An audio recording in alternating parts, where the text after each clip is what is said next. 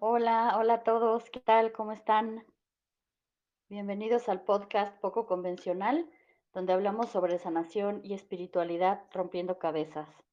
Yo soy Elisa, soy psicóloga y life coach y los invito a que me sigan en mi canal de Telegram, Elisa Life Coach, y en mi página web www.elisalifecoach.com, donde se pueden suscribir para recibir todas las actualizaciones del blog este, y de la página en general.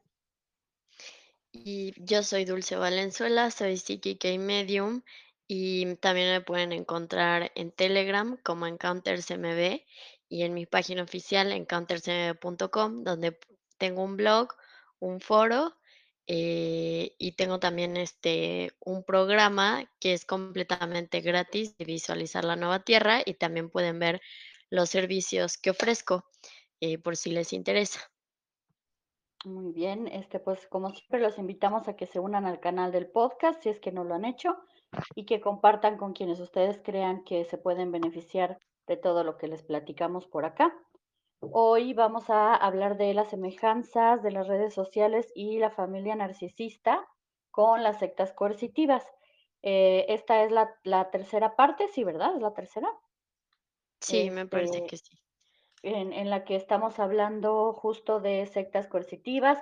Ya hablamos de qué, de qué son las sectas, cuáles son sus características, cómo pueden reconocer eh, si están en una secta o si alguien que conocen está en algún grupo que tiene este tipo de características. Y hoy les queremos poner dos ejemplos específicos eh, que nos parecieron pues bastante prácticos porque en realidad son cosas este, pues que o todos, eh, digamos, tenemos en nuestra vida cotidiana o que es probable que formemos parte de, que son la familia narcisista y las redes sociales. Este, ya habíamos platicado alguna vez de cómo las redes sociales tienen algunas características sectosas, ¿no?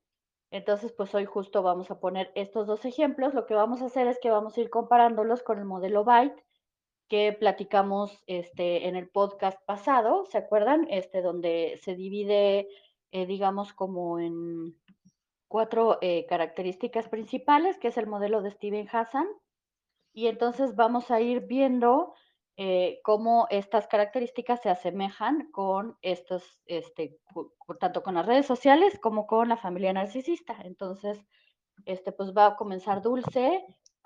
Bueno, vamos a empezar a platicar sobre las redes sociales, justo para ir comparando algunos puntos. Así es. Pues bueno, como recuerdan, en el modelo Byte están, son cuatro aspectos a considerar que es control de comportamiento, control de la información, control del pensamiento y control emocional, ¿no? Pero bueno, antes de que empiece con la- las redes sociales, quería yo también hacer un comentario. Hace poco estaba hablando con una amiga que, que escucha nuestro podcast y dice que le gusta mucho y como que me había dicho que si no era como demasiado estar como pues sí, yo creo que la palabra es paranoico, ¿no? O sea, como muy aprensivo con todas estas cosas. Y pues yo pienso que no, ¿no? Yo creo que el que sepamos todas estas cosas, más que para estar como estresado o lo que sea, es como para que nosotros tengamos el poder de decidir qué cosas son realmente buenas para nosotros o no, y qué tan beneficioso es, ¿no? Y yo creo que eso es muy importante en el momento en el que estamos viviendo en donde ya hay mucha censura y en donde está habiendo muchísimo control. Entonces, yo creo que que tengamos estas herramientas nos van a ayudar ahorita a corto, mediano y largo plazo, depende de lo que vivamos, y vamos a tener, o sea, un una forma de encararnos a, eh, situaciones que tienen que ver con el control de manera mucho más fácil, y vamos a poder ver las las, este, advertencias mucho más rápido, ¿no? Entonces, yo creo que, obviamente, cada quien puede hacer lo que quiera, y el hecho de que, participemos, ¿no? Por ejemplo, de de ciertos, eh, espacios en donde se ejerce control, pues, se puede hacer de manera como más consciente, ¿no? Entonces, eh, bueno, ya hemos ya habíamos hecho todo un podcast sobre las redes sociales, por si lo quieren checar, está ahí en la lista de reproducción y dice, eh, redes sociales. Y, pues, bueno, vamos a empezar con el control de comportamiento. Eh La primera es regular la realidad física del individuo. Yo creo que con las redes sociales, o bueno, no sé tú, Eli, ¿qué opinas?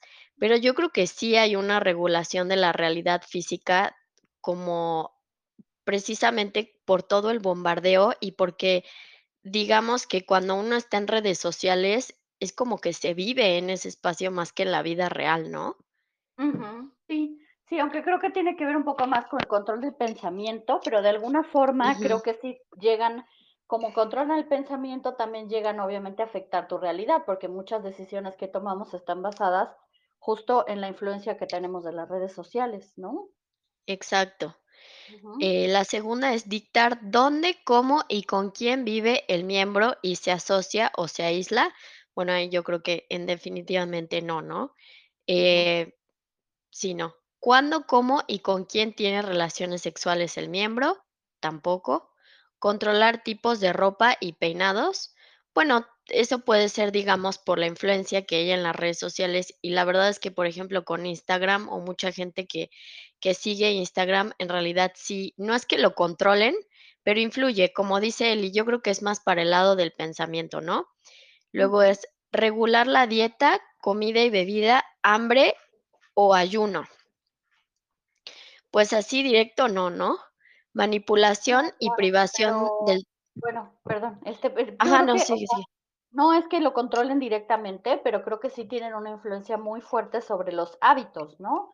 Y es algo que se ve, o sea, e e impresionante en la cultura de las dietas, el veganismo, incluso también en en en todo este movimiento del body positive, ¿no? Que todos estos es tratan de ejercer una influencia, pero es, este, pues, a veces yo creo que sí como como que sí llega a ser coercitiva en el sentido de que te dicen que si no, o, o te hacen sentir como que si no sigues ese camino, estás mal o no te quieres o no te cuidas, entonces de alguna forma sí llegan a, a, a regular nuestros hábitos, ¿no? Pero claro, no es directamente de, a ver, te hice esto de comer y cómetelo, ¿no? Pero bueno, en realidad en las sectas muchas veces no es directamente, ¿no? O sea, es Ajá, porque ya hubo un lavado de cerebro antes y, pues, las redes sociales sí hacen eso, ¿no? Como dice él, y hay 3 facciones, ¿no?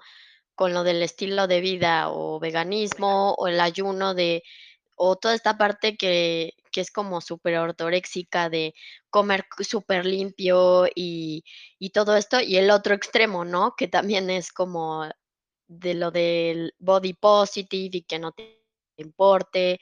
Como que siento que están más o menos esas 3, ¿no? En general, no veo que haya como lo de la alimentación intuitiva, por ejemplo, es algo que no se le presta mucho atención, ¿no? Porque obviamente yo creo que hay un interés detrás de qué tipo de estilo de vida quieren, ¿no? Que sigamos. Eh, manipulación y privación del sueño completamente. Además, recuerden que con que tengan nada más casi, casi 2 o 3 ya es un red flag, o sea, ya es como para tenerlo en cuenta. Y ahorita vean ya más o menos cuántos llevamos. Entonces, manipulación y privación del sueño, totalmente. La gente que pasa muchísimo en redes sociales, incluso hay gente que se puede acostar a las 5 de la mañana scrolleando y no puede dejar de hacerlo.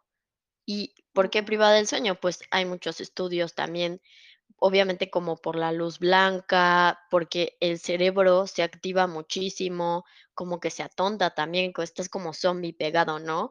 Al celular. Y bueno, además de que las redes sociales estuvieron diseñadas así, específicamente. Explotación, manipulación o dependencia financiera. Esto podría parecer que no, pero en parte sí, porque uno, te venden, o sea, das tus datos, como habíamos comentado en el, en el podcast pasado, para que ellos te vendan cosas a ti y estés todo el tiempo consumiendo, todo el tiempo. O sea, Sí, obviamente no todo el mundo entra. No, claro, pero también, por ejemplo, la gente que tiene sus negocios y muchi hay muchísima gente que tiene la idea de que si no estás en Facebook o en Instagram o en TikTok, no no vas a pues, que tu negocio no va a progresar y te hacen, obviamente, a veces, este, pues eso, pagar, obviamente, campañas y que te vuelvas dependiente de ese tipo de publicidad, por ejemplo, ¿no? Claro, así es. Em, restringir el ocio, el entretenimiento y tiempo de vacaciones, eh, definitivamente sí, ¿no? O sea, más bien porque el el ocio, entretenimiento y tiempo de vacaciones, capaz tiempo de vacaciones no, pero pero todo está ahí, digamos, o sea, como que no es fuera del entretenimiento, no es fuera de, como que mucha gente se limita a que el entretenimiento está ahí o no se da el chance de que haya tiempo fuera de ahí. Mayor tiempo dedicado al adoctrinamiento y rituales grupales o el autoadoctrinamiento, incluido Internet, pues yo creo que sí también. En definitiva, ¿no? Sí, sí, porque todo la mayoría de los contenidos que estás, este, consumiendo todo el tiempo en redes, pues, son muchos t tiene son, este, digamos, como justo, este, adoctrinamiento, ¿no? Indoctrinaci ¿indoctrinamiento se dice? Eh, Este adoctrinamiento, creo. Ajá, sí, sí, o sea, de alguna manera eso, ¿no? Como que te presentan justo la información que te quieren presentar y y y te bombardean, porque si viste un post o un artículo de eso, te empiezan a mandar y a mandar y aparecer cada vez más posts relacionados con eso, y eso obviamente tiene un efecto adoctrinador, ¿no? Totalmente. Luego, permiso requerido para decisiones importantes, no, yo creo que ahí no, ¿no? O sea, No, pues sí que puede influir en ciertas decisiones, pero que tú tengas que pedirle permiso a las redes sociales, no. Recompensas y castigos utilizados para modificar comportamientos, tanto positivos como negativos. Ujú. Me parece Eh que Pues yo creo que sí, porque, ujú, eh, digamos, es a través del de como el la presión grupal, ¿no? O sea, no es sí. que bueno, y a veces también te censuran contenidos, ¿no? O sea, si tú creas Ah, contenidos bueno, que sí, no van de totalmente. acuerdo con las políticas de esa red en particular, pues te van a censurar, te van a a a veces, ¿cómo le dicen? El shadow banning, ¿no? Este, de YouTube y de Sí. Facebook, que no es que te dicen no te dicen nada, pero pero dejan de aparecer tus publicaciones, la gente te deja de ver, por ejemplo, ¿no? Sí, Este, ahí entraría también. sí. Eh, desaliente el individualismo y fomenta el pensamiento grupal. Pues definitivamente sí. Y yo creo que esta es de las peores. O sea, si se dan cuenta y hablan con personas que están muchísimo en redes sociales, tienen el mismo discurso, ¿no? Imponer reglas y regulaciones rígidas, pues también. También, justo lo que dice Eli, ahorita de con el tema de la censura, totalmente, ¿no? Porque además también me parece que en Google, cuando haces campañas de Google Ads también, o sea, si es si vamos a hablar como de todo el, eh, y también con algunos ads de Facebook, hay, mm, ciertas res restricciones, ¿no? Entonces, que no puedes vender y lo que sea. Eh, obviamente puedes decir, bueno, pero pues es su compañía y pues sí, pero es bueno ver por qué, ¿no? O o qué, qué están censurando. ujú, Castigar la desobediencia golpeando, torturando, quemando, cortando, violando, tatuando o marcando, pues por ahora no, directamente. Amenazar con dañar a familiares y amigos, tampoco. Obligar a la persona a violar o ser violada, tampoco. Fomentar y participar en el castigo corporal, tampoco. Infundir dependencia y obediencia, 100% sí.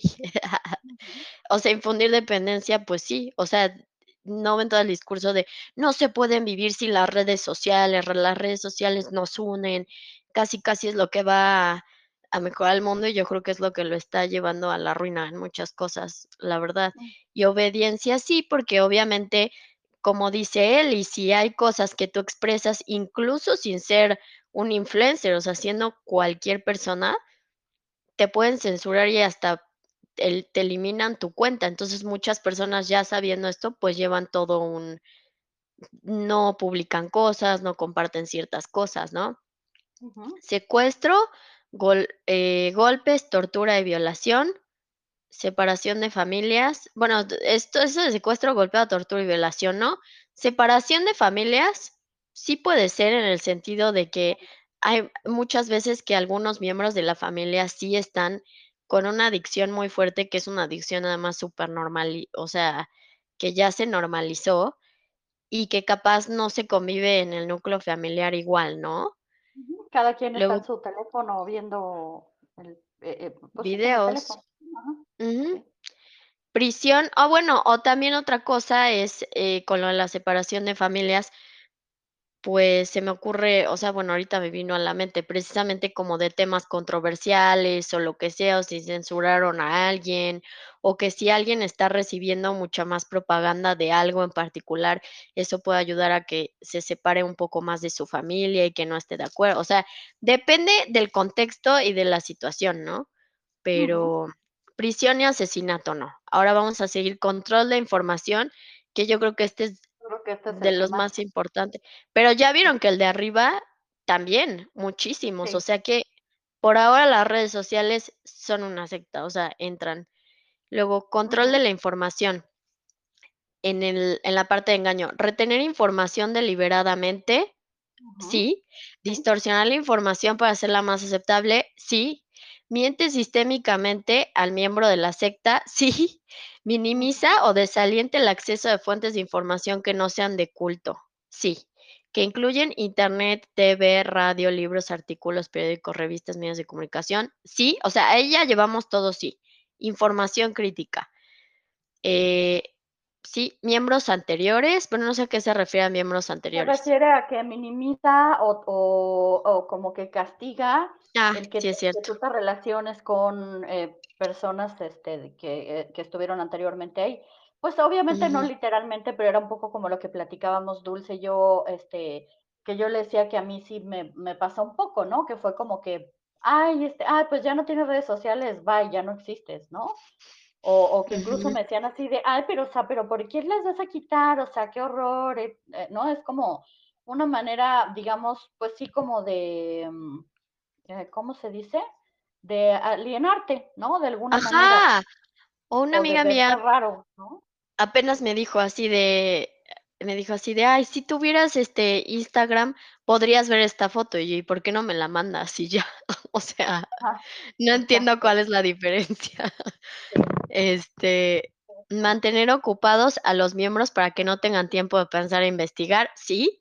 Control a través del teléfono celular, bueno, eso ya está. Mensajes de texto, llamada rastreo de Internet, sí. No, y además tienen toda tu información. Compartimentar la información en doctrinas de forasteros, eso no no lo puse bien. insider, outsider, o sea, Ah, insider fuera y out los que ah, sí, es cierto. Ajá, Ajá. sí, totalmente. Sí, asegurarse ah, no, además, ahora me estado enterando porque, bueno, estoy en ciertos canales de Telegram, ¿no? Pero sí ha hay más artículos ahorita en redes sociales, como por ejemplo, de que, no sé, que son psicópatas los que no se quieren vacunar, o cosas por el estilo, como ese tipo de propaganda, ¿no? Claro, sí, Que yo que yo no he visto que yo no he visto en otro lado, por ejemplo, ¿no? Sí. Eh, asegurarse de que la información no sea de libre acceso 100%, controla la información en diferentes niveles y misiones dentro del grupo, sí.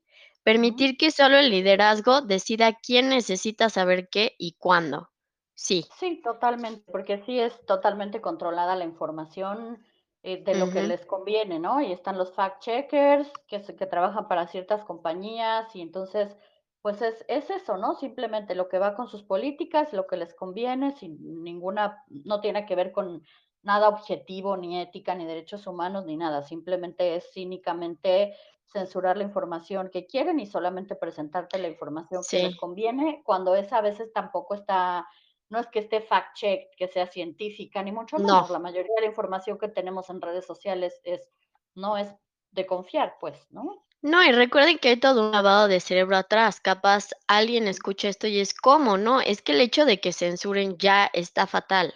O sea, ya es control de la información. Y el el hecho de que te digan qué es verdad o no, ¿quién? ¿Quién dice qué es verdad o no? Obviamente, las personas que tienen poder. Entonces, eso es un red flag, siempre. Y y lo que hace es que no permite que pienses de manera crítica, y que entonces lo que sea que cualquier cosa cualquier artículo, cualquier lo que sea es es verdad, y eso no es así. Eso es un una forma de control coercitiva. Debo, em eh, yo no te escucho cortado. ¿ya? Ah, okey. Creo que sí. a ver. Sí, yo te escucho perfecto. Okey, okey. Eh mm, ¿fomenta el espionaje de otros miembros?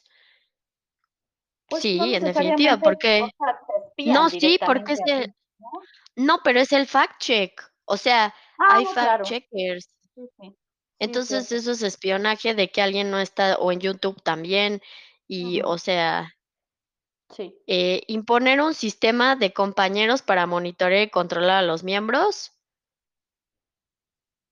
Pues, no es como de que sean amigos y los vayan a monitorear como pasaba en la cientología, ¿no? Pero, en definitiva, sí hay personas que se dedican a monitorear y controlar lo que están haciendo, eh, en las redes sociales. Muchos bots también. Sí. Informar pensamientos, sentimientos y acciones desviadas al liderazgo.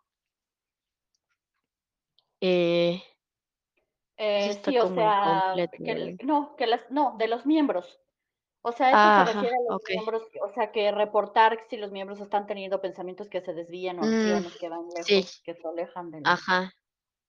Otro sí. Asegu asegurarse de que el comportamiento individual sea monitoreado por grupo. Sí, Ujú. también. Uso Sí. extensivo de información y propaganda generada por cultos, que incluyen boletines, revistas, diarios, cintas de audio, YouTube, películas, otros medios, sí. Citar declaraciones incorrectas o usarlas fuera de contexto de fuentes ajenas a un culto, sí. Us Totalmente, sí. uso poco ético de la confesión, información sobre los pecados utilizados para romper o disolver los límites de la identidad. Bueno, ahí en confesio en confesión no, pero digamos que tú sí estás dando tus datos y sí están haciendo un uso poco ético de lo que tú les estás dando, de una inf de información que es muy personal. Claro, ¿No? O sea, de dónde vives, quién eres, cuál es tu edad, en qué país, todo, ¿no? ¿Qué te gusta? ¿Retención del perdón o la absolución? Bueno, ahí yo creo que se está refiriendo más a un contexto religioso, ¿no? Sí. Eh, ¿manipulación de la memoria y posibles recuerdos falsos? Pues no, pero digamos que si a alguien se le ocurre hacer un no, se llaman bulos, ¿no? ¿O cómo les dicen? Mm, no sé. O historias o historias falsas. Hay muchísimos Ah, artículos que claro. Que no son reales y que la gente realmente piensa que eso es verdad y que después te lo citan casi, casi como si fuera algo histórico, ¿no?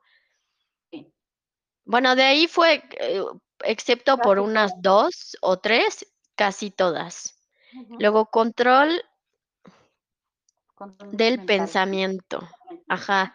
Exigir a los miembros que internalicen la la doctrina del grupo como verdad, sí. Eh, adopción de el mapa de la realidad del grupo como realidad, totalmente sí.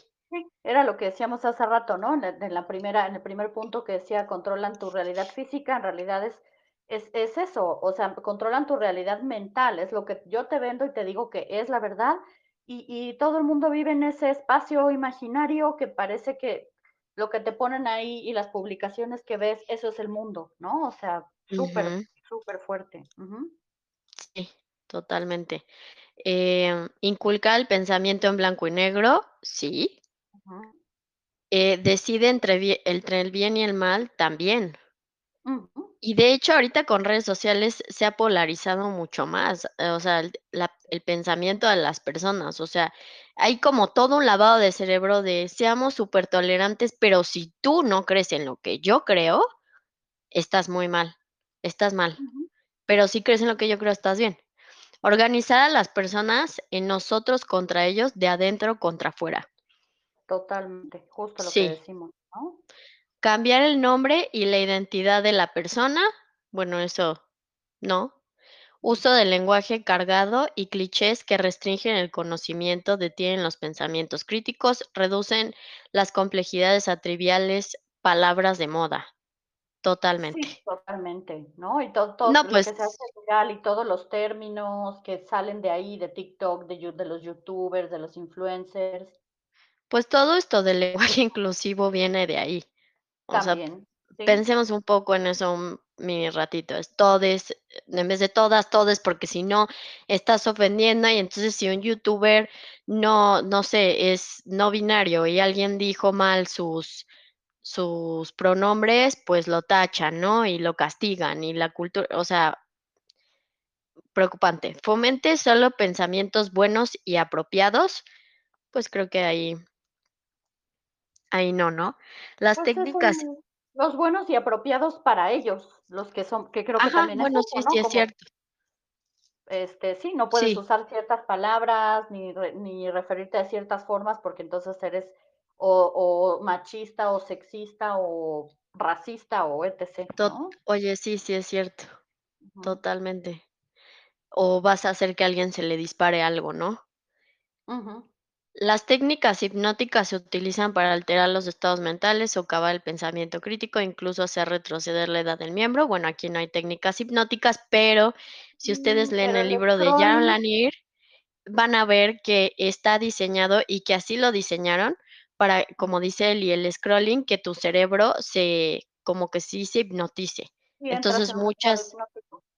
Sí, yo la verdad que ya no entro ahí, pues, es otra onda, o sea, es superdiferente, no me siento tan cansada, ni tan mensa, o sea, sí como que te pones medio menso, la verdad.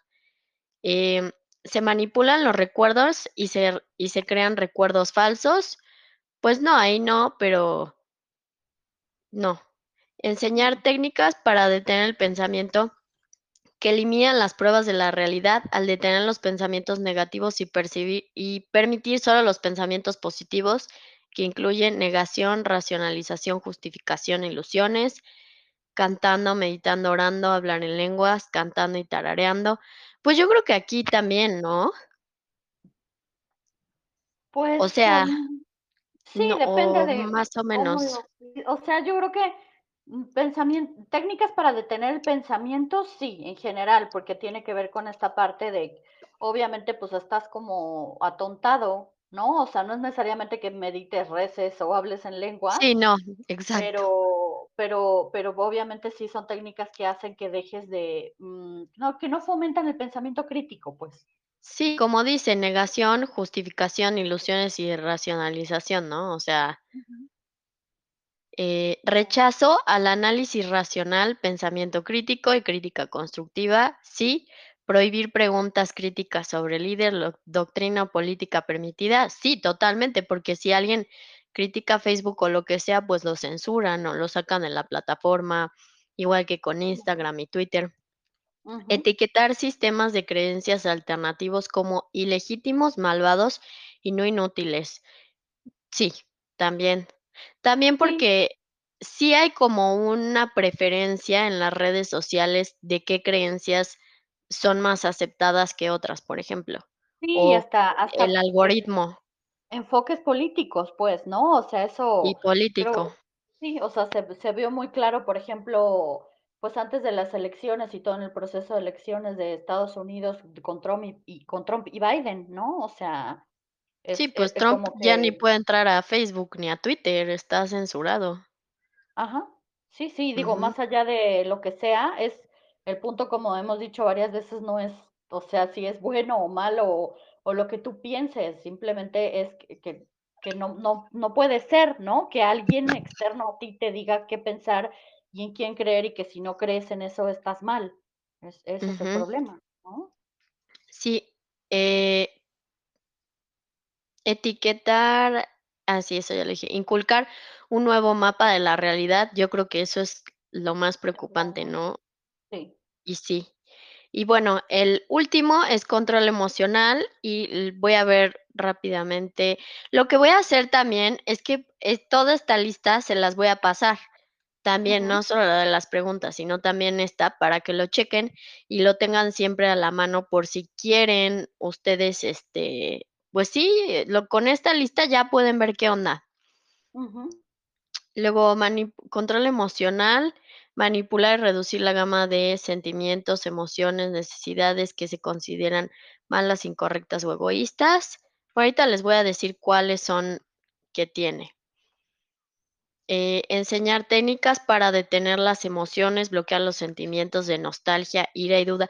Ahí está chistoso porque como que es al revés, ¿no? Como que más bien propicia que existan sentimientos de ira y y y el algoritmo, por ejemplo, tiene como prioridad esos comentarios, o sea, ponerlos siempre al principio.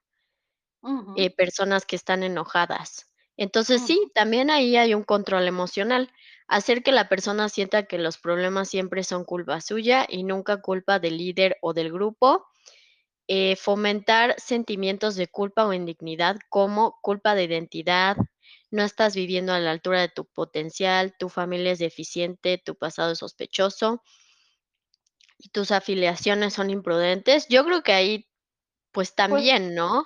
Sí, bastante, Un porque de hecho creo que te hacen, o sea, te hacen compararte y hacerte sentir mal por todo, por lo que piensas, por lo que sientes, por por tu pasado, ¿no? Este, porque no tienes la familia que que ideal, ¿no? O sea, en general siempre como que esta comparación de estar constantemente viendo los modelos que ellos te quieren imponer con lo que tú tienes, te hace sentir, pues, de alguna forma como que no eres lo suficientemente valioso tal como eres, ¿no?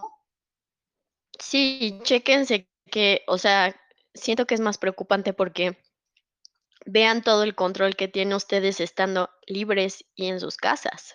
O sea, no es como que ustedes están en una secta o en un grupo directamente físico, sino que hay un control en todos lados y nadie está en una jaula, solo una jaula mental.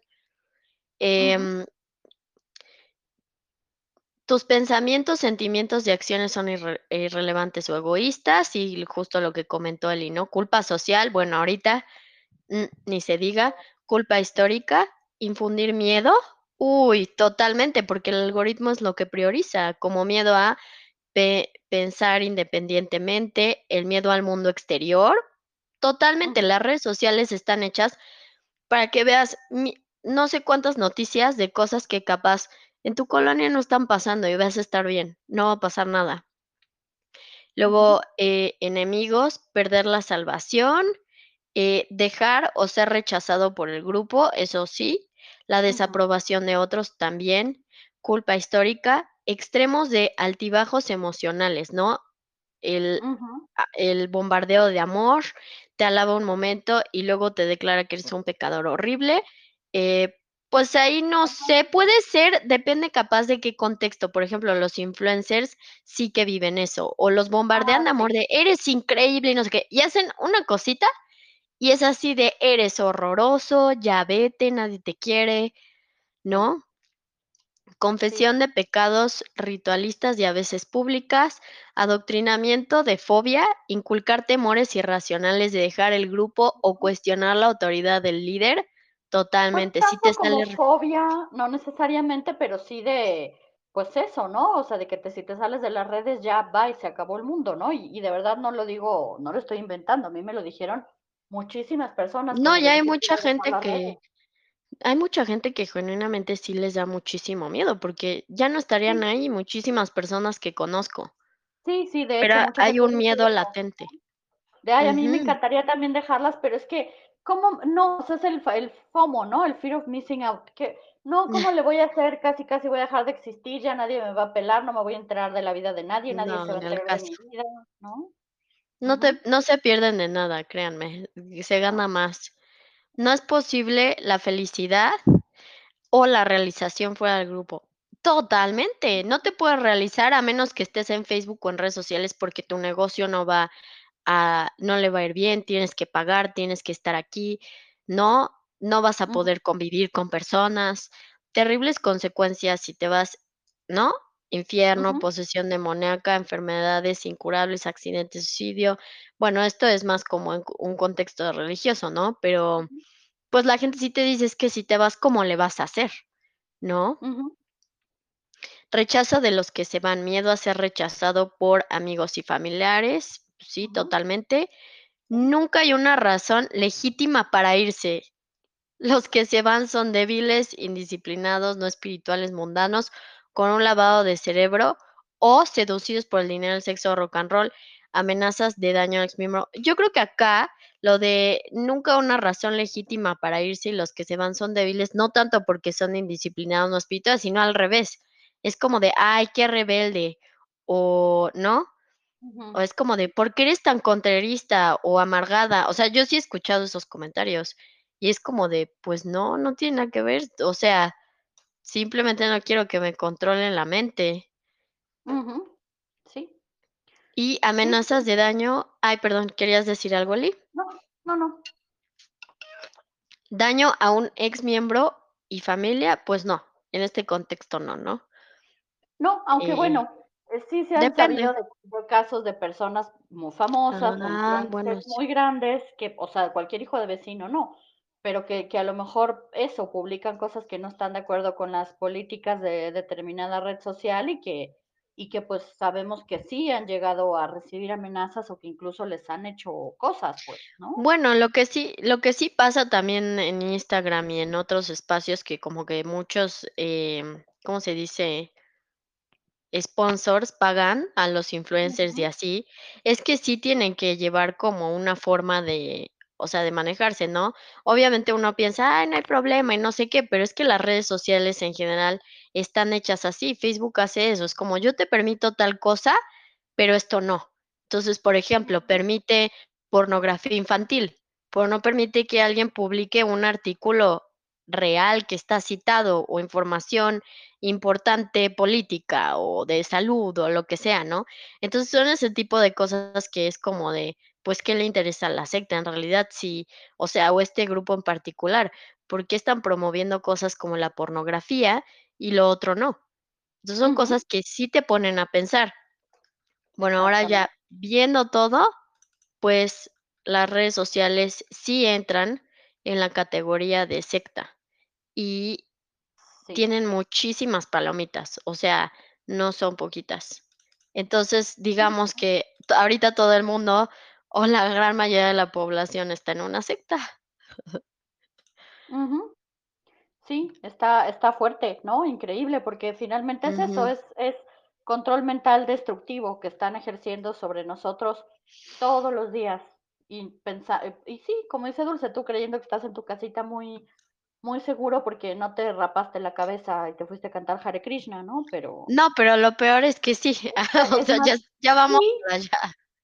Sí, sí, bueno, porque además, Sí. obviamente, no solamente es, o sea, lo que son las redes sociales en general, sino todos los subgrupos de cosas que albergan, información, grupos de personas, sectas también, etc., ¿no? O sea, es como todo un Sí, sí, sí. universo, pero pero bueno, sí está es importante tomar esto esto en cuenta, ¿no? Y hacernos conscientes de de que, pues, todos los días estamos libremente decidiendo, eh, ser víctimas del control mental destructivo. A través de las redes sociales.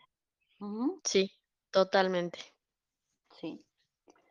Este, y bueno, pues, este, ahora vamos a platicar un poquito sobre, eh, la familia narcisista. Eh, bueno, primero les quiero, eh, como platicar un poquito de, por si no saben de qué se trata, este, o de qué estamos hablando cuando decimos narcisismo, ¿sí?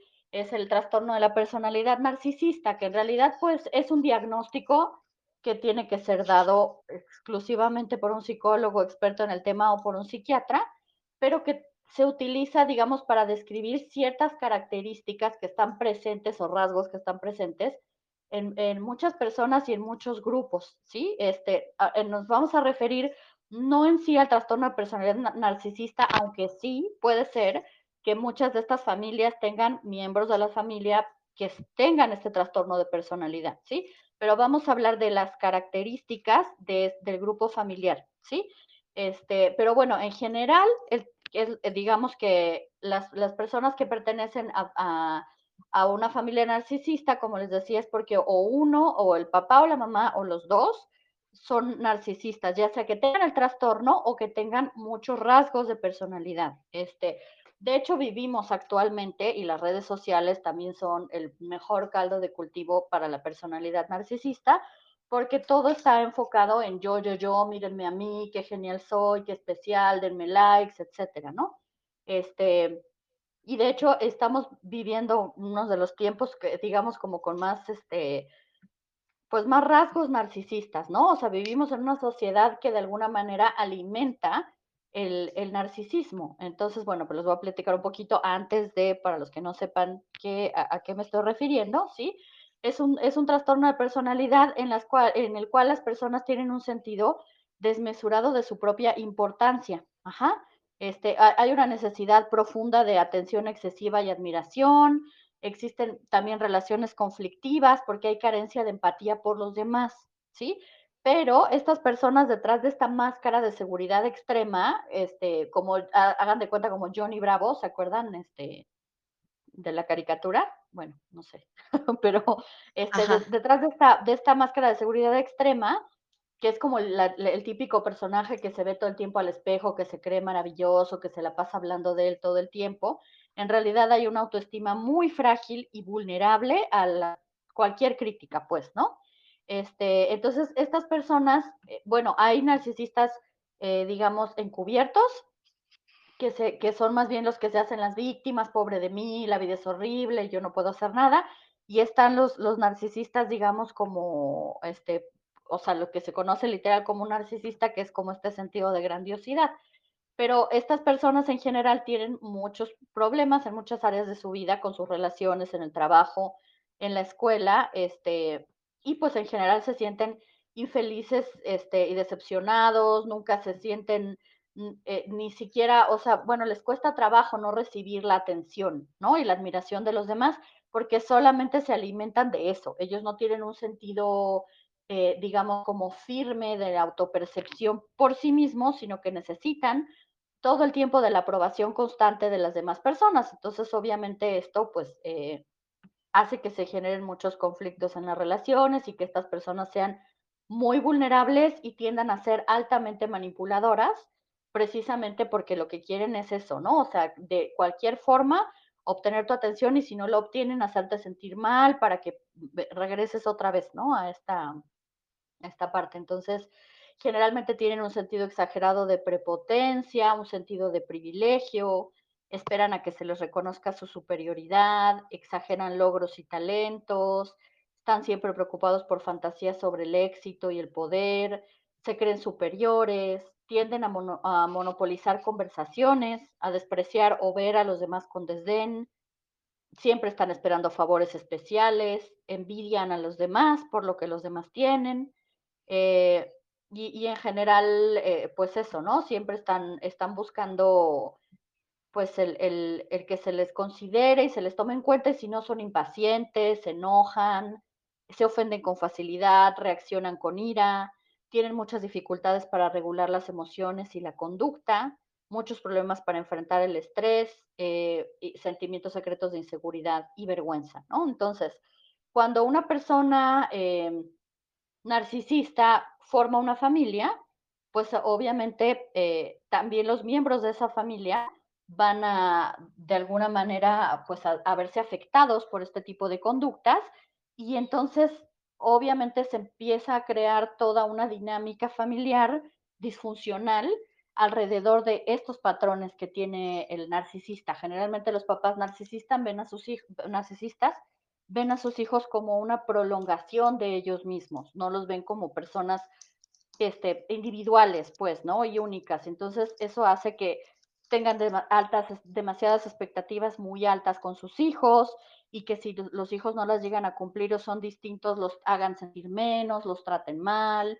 En general, se vive mucho abuso encubierto y también abuso, este, eh, directo, mucha manipulación, este, entonces, bueno, eh, es un tema que más adelante vamos a este a estar platicando cuando hablemos más de la cuestión de la sanación, ajá.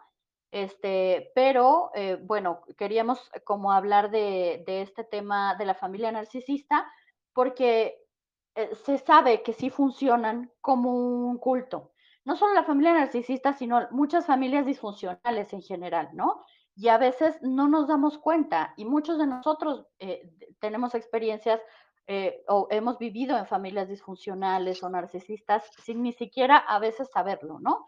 Y luego hay quienes sí saben, ¿no? Ah, pues sí, vivo en una familia disfuncional o en una familia narcisista, pero pero que a lo mejor no han dimensionado cómo funciona la familia, justo como un culto en el que precisamente se hace difícil el el detectar, em, esto, el detectar, digamos, como ay, ¿qué estaba diciendo? Se me fue la onda.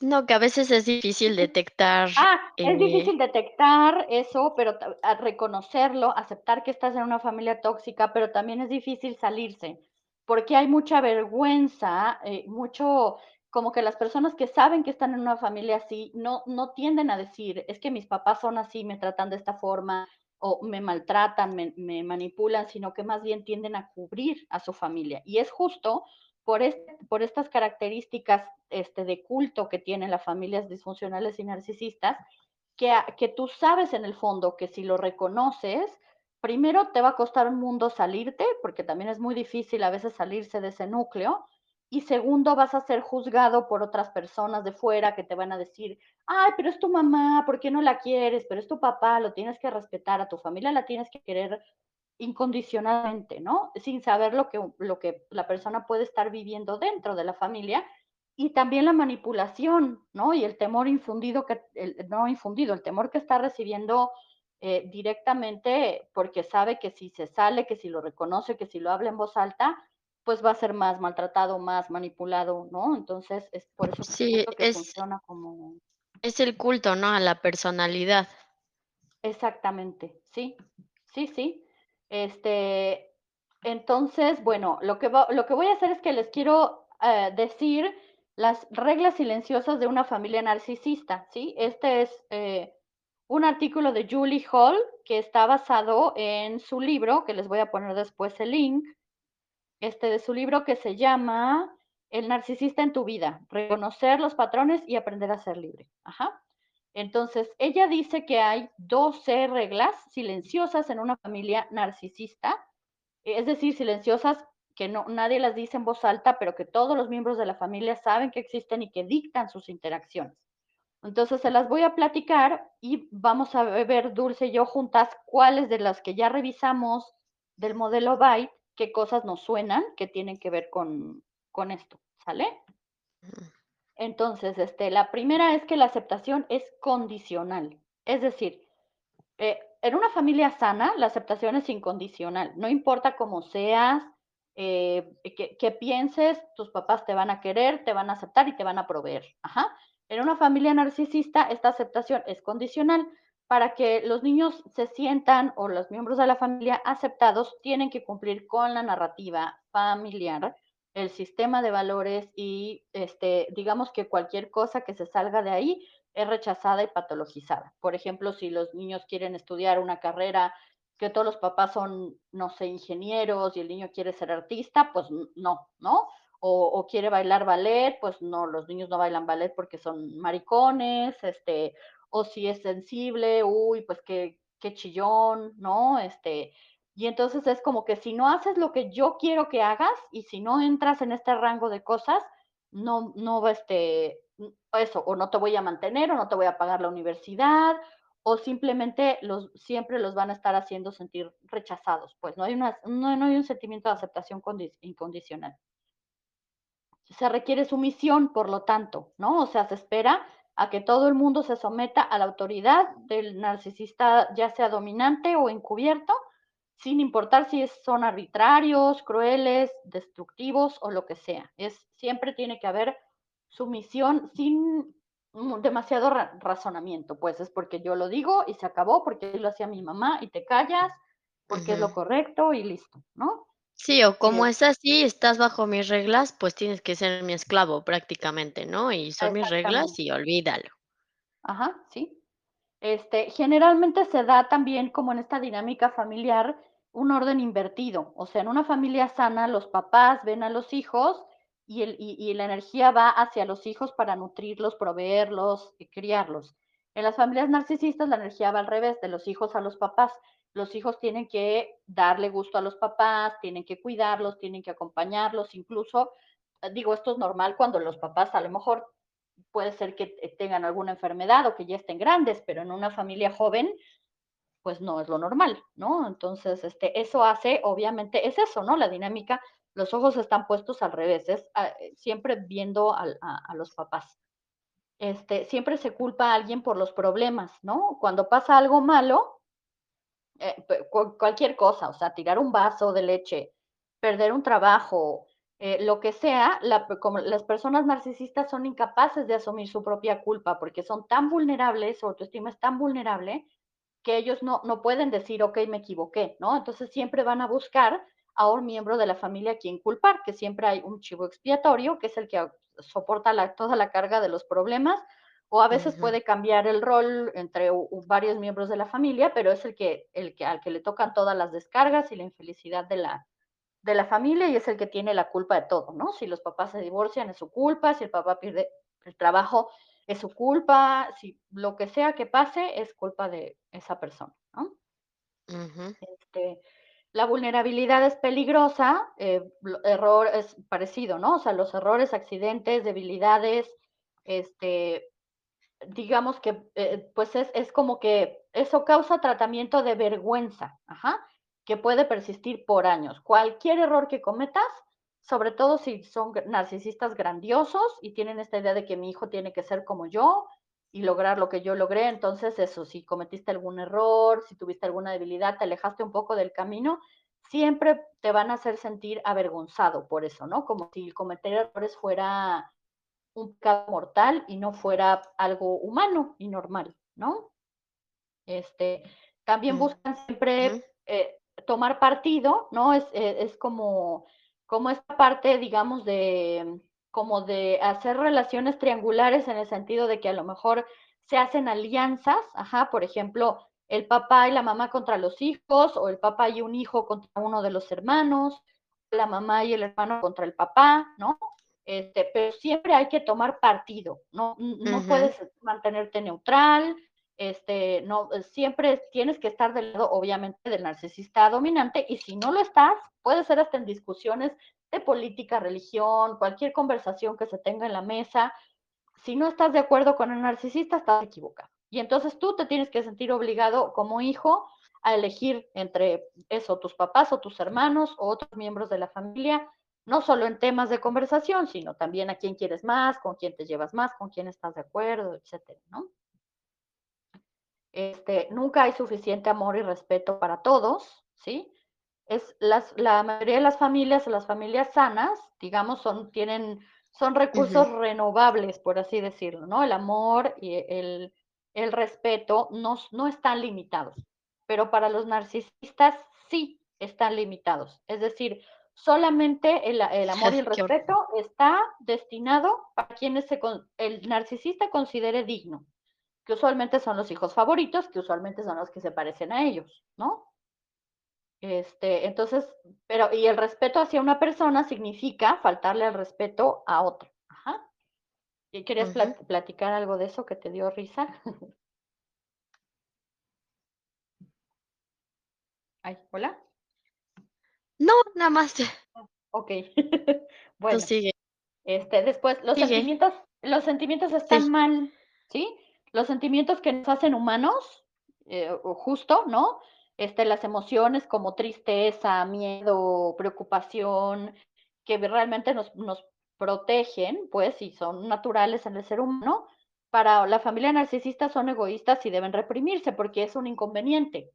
Si el niño se enferma, si se siente mal, si está triste, si está deprimido, no hay que ver por el niño, simplemente es un inconveniente, porque entonces va a tener que tomar tiempo de su vida para ponerle atención, para ver qué le pasa, va a tener que gastar en medicinas, qué sé yo, ¿no? Entonces, eh, o es es inconveniente porque vamos a tener que hablar de tus emociones, ¿no? Y solamente el narcisista tiene libertad de expresar sus sentimientos. Ellos sí pueden tener se descontrolan, pueden tener berrinches, ataques de ira, ax este, reacciones emocionales muy fuertes y hacer demandas, pero cuando otros miembros de la familia los tienen, en es están mal, pues, ¿no? Este el la competencia y la no Claro, cooperación están los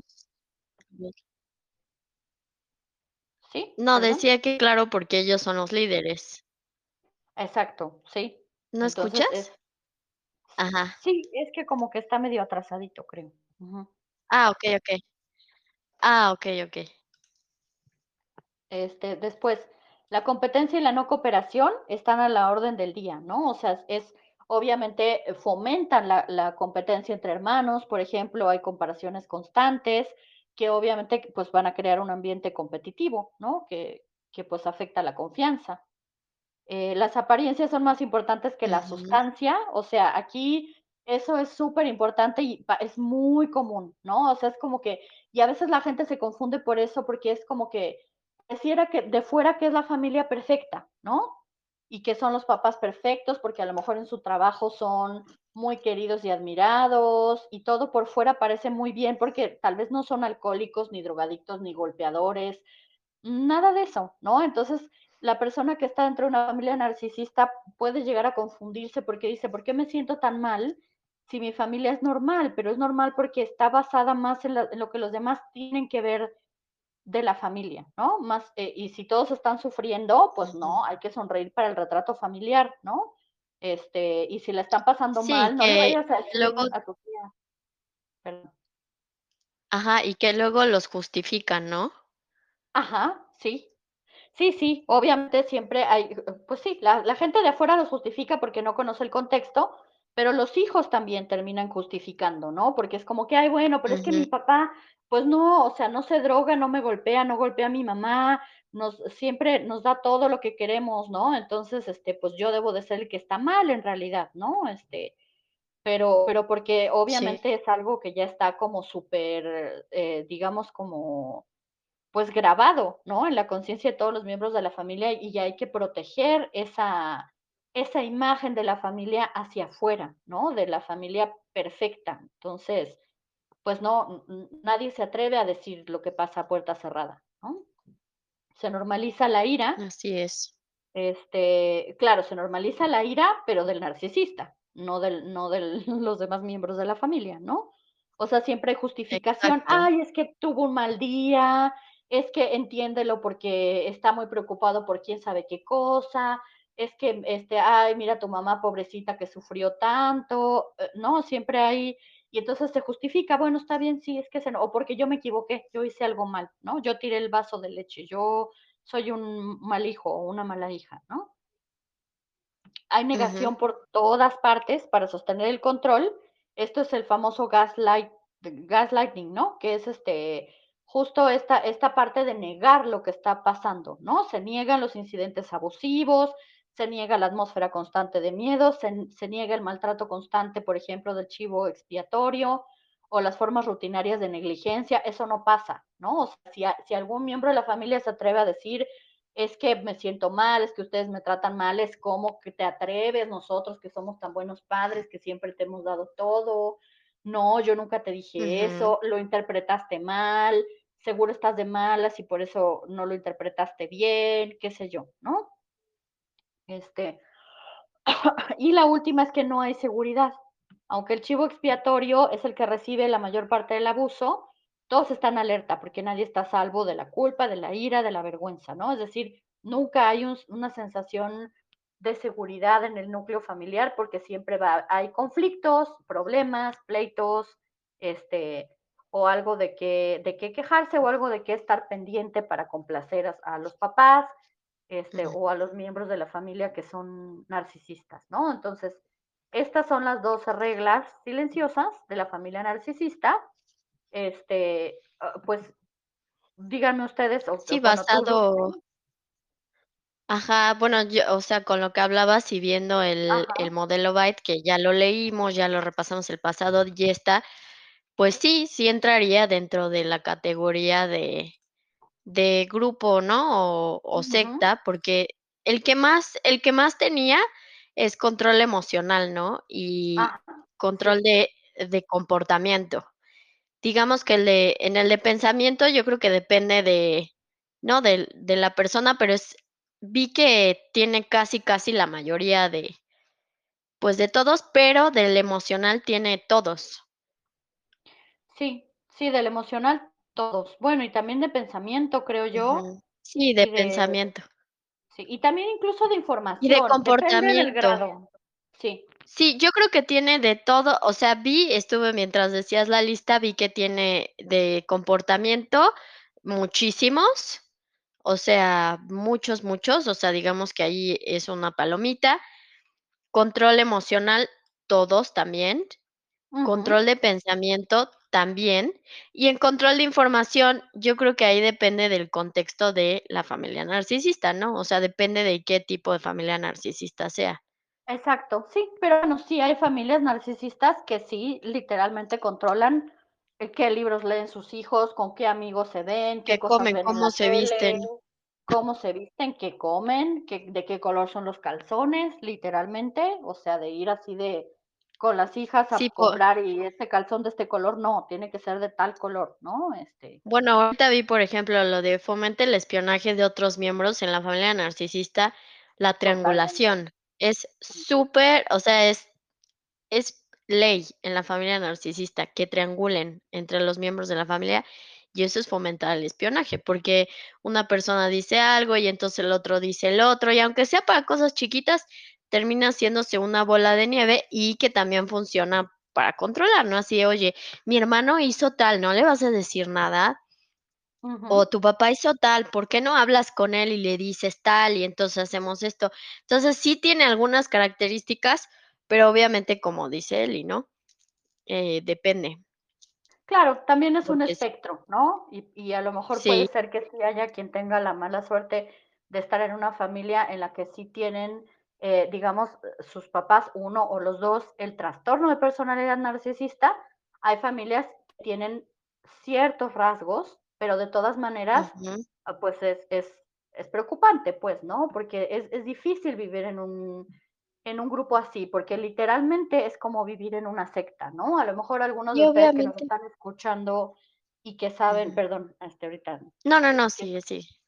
que nos están escuchando y que a lo mejor saben que que su papá o su mamá son narcisistas, pues saben que que pertenecen a una familia narcisista. Sería interesante que nos que, bueno, si es que quieren compartir, este, con nosotras en los comentarios después, qué qué pueden ver relacionado, sí, ahora con esta nueva visión de desde el punto de vista de como si fuera un culto o una secta, ¿no? Porque realmente sí se siente esa presión y ese lavado de cerebro, digamos, ¿no? Sí, y yo creo que también, obviamente, todas las familias en general, pues, es un grupo y tienen una forma de moverse y hay ciertas reglas, pero yo creo que cuando ya cumple con demasiadas, este, eh, como marcadores, ¿no?, por así decir, eh, sí es algo que ya se sale de lo normal o de lo sano. Sí. Entonces, no sé, por ejemplo, habrá habrá familias que tienen sus reglas o lo que sea, pero se puede hablar o no sé.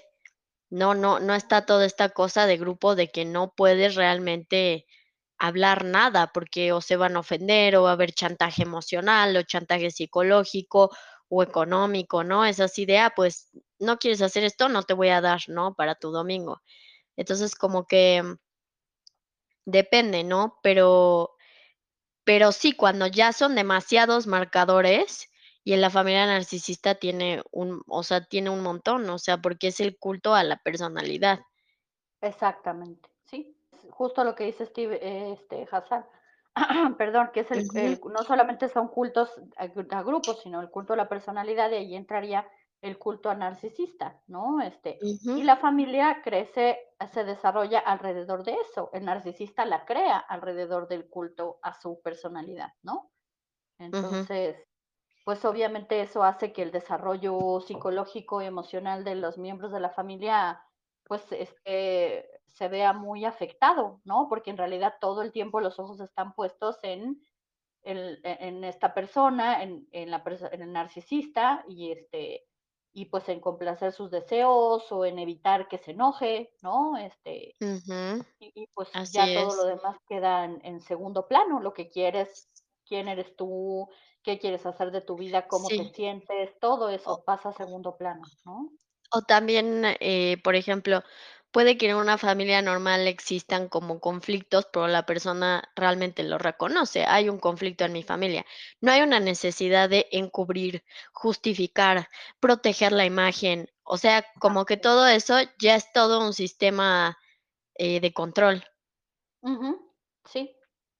Sí, sí, generalmente cuando ya hay, este, esta ansiedad de: "No, no, no, pero pero mis mis papás no, mis papás son buenos", ¿no? Yo lo veo mucho, este, por ejemplo, en las sesiones de terapia, cuando comienzan algunos que todavía no saben que tienen familia tóxica o lo que sea, que empiezan a hablar de de los problemas que tienen y de cómo se sienten, y lo primero que sale es: "Ay, pero no, no quiero que pienses que estoy hablando mal de mi mamá, porque mi mamá es la mejor mujer del mundo", y no, eh, hay como mucha ansiedad, ¿no? Por querer como como seguir tapando, pues, de alguna Sí, forma cuando estas capaz es un conflicto normal, ¿no? Como de: "Ay, tiré la leche y me regañó, me insultó".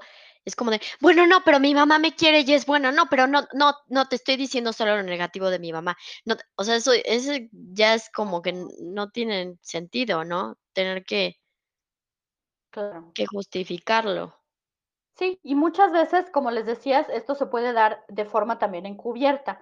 Hay familias que Ujú. sí todo es muy evidente y que es porque yo así lo digo y te callas y se acabó, pero también hay técnicas de manipulación que son mucho más sutiles, ¿no? Por ejemplo, eh, si es si tienes un narcisista encubierto en en tu familia, a lo mejor no vas a sentir que fue tan autoritario, pero pero de alguna manera te terminas dando cuenta que acabaste haciendo lo que tu mamá quería porque no se fuera a enfermar, porque pobrecita se preocupa mucho, porque la vida fue muy dura con ella, eh, qué sé yo, ¿no? O sea, o simplemente para darles gusto, porque tal vez no era de si no haces lo que yo te digo, eres un estúpido directamente, pero a lo mejor sí recibías desaprobación de otras formas, ¿no? Eh, por ejemplo, la, si te dejaban de hablar, te hacían la, ley del hielo, o si de repente te dabas cuenta que la interacción no era la misma cuando, cuando mostrabas ciertas preferencias por cosas con las que ellos no estaban de acuerdo. Sí, o que si sutiles, pues, ¿no? o que si haces algo que les gustan, entonces te superconsiente y te aman y te adoran, ¿no? O sea, como que hay premio porque hagas ese tipo de cosas. No es como Claro. alguien una familia normal que no es que haya premio o castigo. Simplemente tienen sus reglas y ya está, pero te van a aceptar, te se pueden hablar las cosas, se puede, ¿no?, dialogar. Eh, en el otro no, es si yo no voy a hacer esto, mi mamá, pues, no me va a pelar y no me va no me va a aceptar. Capaz no te va a pegar, no te va a violar, pero Sí, sigue pero siendo control. no vas a tener su atención, punto, ¿no? Exacto. Sí, Sí. exacto. Entonces, este, pues bueno, igual como les decimos, vamos a platicar más adelante mm, de más a fondo de narcisismo cuando hablemos de estos temas de, de sanación, pero mm, nos parece importante empezar a hablar de esto para que vieran cómo, pues sí, en realidad es un culto también, ¿no? Entonces, este, porque son cosas que a las que estamos sometidos, pues, a la mayoría de nosotros con las redes sociales y muchos también, eh, vivimos, este, tenemos familias tóxicas o narcisistas. Entonces, este, pues bueno, es es es bueno tener este punto de vista porque eso ayuda también a saber de qué forma poner límites y cómo y cómo manejarnos mejor, ¿no? Que justo la próxima el próximo episodio vamos a hablar de eso, de qué hacer si es que te das cuenta que estás en un culto, llámese redes sociales, familia narcisista o literalmente o estafa piramidal o multinivel o lo que sea que te hayas dado cuenta que tiene características este de culto, qué hacer para poner límites o para, para salirte o qué hacer si algún miembro de tu familia o algún conocido tuyo está viviendo una situación así de control coercitivo. Así es, y ya el próximo sería el último de esta temporada. Nos vamos a dar un descanso de un mes y después vamos a volver ya con el tema de sanación y otros temas que nos han propuesto, que siento que son súper interesantes para tocar en el podcast. Y pues bueno, para que estén pendiente, recuerden estén pendientes, recuerden este, compartir el canal. Si conocen a alguien que le interese el tema o que está pasando por algo por el estilo y que le pueda ayudar, no duden en las en hacerlo. Y pues eso, también comentar en el chat qué onda, si ustedes han tenido alguna experiencia con esto, qué opinan o están descubriendo, ¿no? Que que sí, que que están capaz en algún grupo que tiene estas características, pues no duden en compartirlo. Así es, y les vamos a estar compartiendo, como siempre, material adicional en el canal, videos, artículos, etcétera, para, para complementar la información que les dimos el día de hoy y pues esperamos que les haya sido de utilidad. Muchas Así gracias. es. Nos vemos y que tengan lindo fin de semana. Bonito fin de semana, nos oímos dentro de 15 días. Bye. Bye.